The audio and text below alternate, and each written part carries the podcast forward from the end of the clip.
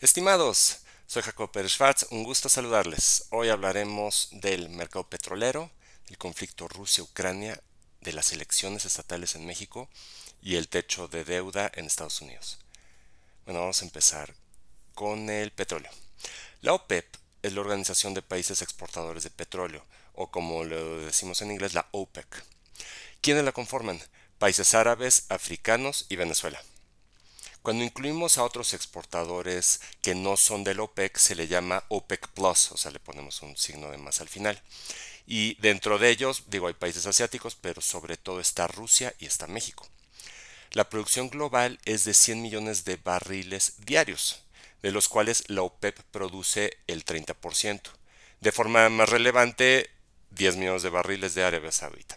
O sea, Arabia Saudita es aprox un, tercio de, de la OPEP pero también Rusia es un productor súper importante y también produce aproximadamente 10 millones de barriles diarios.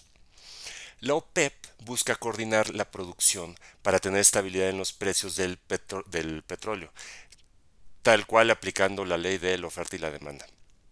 La noticia de este día es que Arabia Saudita, al no lograr un corte coordinado a la producción de todos los miembros de la OPEP, decidió cortar su producción un 10% unilateralmente, ¿Por qué? Por la preocupación de la potencial crisis que disminuya la demanda del crudo y por lo tanto bajen los precios. Ahora vamos a platicar de la dinámica de los precios del petróleo. Es súper, súper interesante y se llama, en matemáticas se llama teoría de juegos, game theory. Ahora vamos a ver, si yo corto la producción, sube el precio del petróleo. Pero ¿qué pasa si tú no cortas la producción? Te beneficias al vender a un precio más alto. Si todos acordamos cortar la producción, sube más el precio y todos nos beneficiamos de mayores precios, pero vendemos menos barriles, entonces de alguna manera quedamos tablas, ¿no? Se equilibra. Pero, ¿cómo sabes si realmente tus socios, entre comillas, tus socios, también redujeron la producción? Pueden decirte que sí la redujeron y seguir produciendo, beneficiándose de los cortes a la producción de los demás. Es un problema de transparencia y confianza. ¿Cómo puedes verificar que los demás cumplen con su palabra? Por ejemplo, al inicio de la pandemia, ¿recuerdan que el precio bajó tanto que hasta se fue a negativo? Digo, fue solo un día 20 de abril del 2020, pero ¿cómo puede ser? Ni siquiera es regalarte el petróleo, es te pago para que te lo lleves. Al empezar la pandemia se detiene la demanda de petróleo, la economía detenida, nadie viaja, nadie produce. Arabia Saudita propone a la OPEC Plus, que éramos los miembros de la OPEP, más, más eh, Rusia, México y, algunos asiáticos. Ellos, Arabia Saudita propone cortar producción. Rusia se niega. Les dice que corten ellos si quieren, pero Rusia no. Y bueno, vamos a recordar que Estados Unidos también es uno de los principales productores de petróleo y no quería Rusia beneficiar a Estados Unidos con mayores precios. Entonces, ¿qué hace Arabia Saudita? Decide, no solo no voy a cortar, sino le abrieron la llave, vamos a aumentar la producción. Una locura. Y bueno, y vamos a ver a quién le duele más. Entonces, más producción, menos consumo. ¿Qué sucedió? Todo depósito posible de combustible se llena al 100%, incluidos buques, y ya no había cómo almacenarlo. Por eso bajó tanto y hasta llegó a negativo porque ya el costo de almacenarlo era mayor que el costo de venderlo, así llévenselo, por eso se fue a negativo, digo, fue solo un momento, pero vivimos precios muy bajos de petróleo durante, durante meses. Y bueno, con respecto a la guerra entre Rusia y Ucrania, los países aliados impusieron precios topes al petróleo ruso para no financiar la guerra de Putin. Entonces, ellos que han hecho Rusia buscar redireccionar sus exportaciones principalmente a China.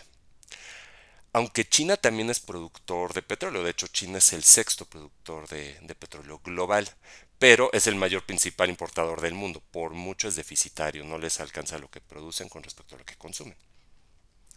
Bueno, el efecto de este corte de Arabia Saudita es menor en el mercado, fue entre medio por ciento y 1%, al no ser coordinado con los demás países de la, de la OPEC Plus. Si se incrementara el precio del petróleo, ¿qué pasaría en el mundo? Más inflación.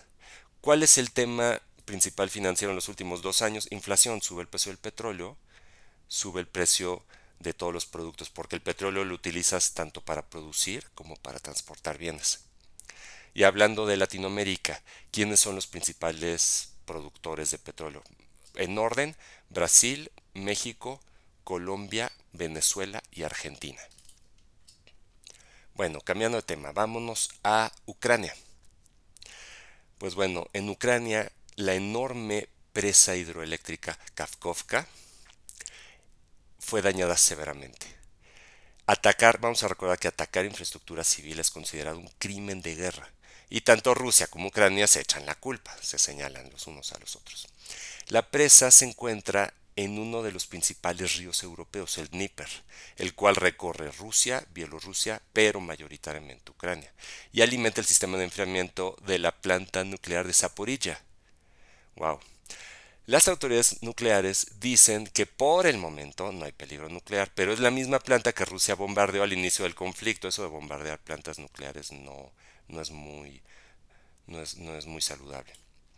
Y esto puede resultar una catástrofe, esperemos que no sea así.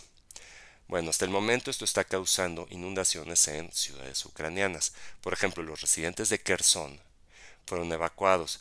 Hasta hay cisnes nadando por las calles, no bueno.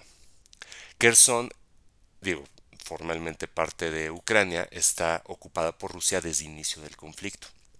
También esto va a afectar agua potable y energía, obviamente. Y e, este ataque a la presa implica una escalada del conflicto previo al muy esperado contraataque ucraniano que puede empezar cualquiera de estos días. Bueno, cambiando de tema, vámonos a la deuda de Estados Unidos. Ya quedamos que los republicanos y los demócratas por fin se pusieron de acuerdo justo a tiempo para impedir el cierre del gobierno y para poder cumplir con los pagos de deuda, ya que de no hacerlo hubiera sido una catástrofe financiera. En episodios anteriores les dije que, que se iban a poner de acuerdo, era obvio. Ahora les pido un favor hay que tener mucho cuidado con lo que escuchen en los medios de comunicación, ya que al haberse resuelto el techo de endeudamiento hasta el 2025, recuerden que hay elecciones en el 2024, entonces al menos no va a haber ruido electoral, los medios de comunicación tienen que buscar temas que llamen la atención y pueden afectar al mercado como hablar de crisis o problemas del sector financiero. Las buenas noticias no llaman la atención como las potenciales crisis. Si todos nos ponemos a hablar de crisis y nos comportamos como si hubiera crisis, pues ¿qué creen? Entonces causamos la crisis. Entonces cuidado con lo que, con lo que escuchan, con lo que leen. Por último, este domingo hubo elecciones en dos estados en México. Se llaman Coahuila y el Estado de México. Este último, el Estado de México, se considera un preámbulo de las elecciones presidenciales que tendremos dentro de un año, de hecho, en a mediados del 2024. Un estado lo conservó el bloque opositor, que fue Coahuila, pero el Estado de México, que era de mayor relevancia por el número de votantes, fue ganado por el partido del presidente con 8% de ventaja, o sea, fue una ventaja amplia y la oposición reconoció la derrota rápidamente. Pero bueno, ¿qué me llamó la atención? Me llamó la atención el bajo porcentaje de participación, cercano al 50%. La falta de interés en la sociedad es parte de un hartazgo del sistema político o hasta por simple flojera. O sea, para mí eso es imperdonable. Hay países en Latinoamérica donde hasta es obligatorio el voto, como en Argentina, Bolivia, Brasil, Ecuador, Perú y Uruguay, donde de alguna manera tienen alguna sanción si no votas. Pero bueno, uno debería votar con o sin castigo por mera cultura cívica. Bueno, eso es todo por hoy. Les mando un fuerte abrazo.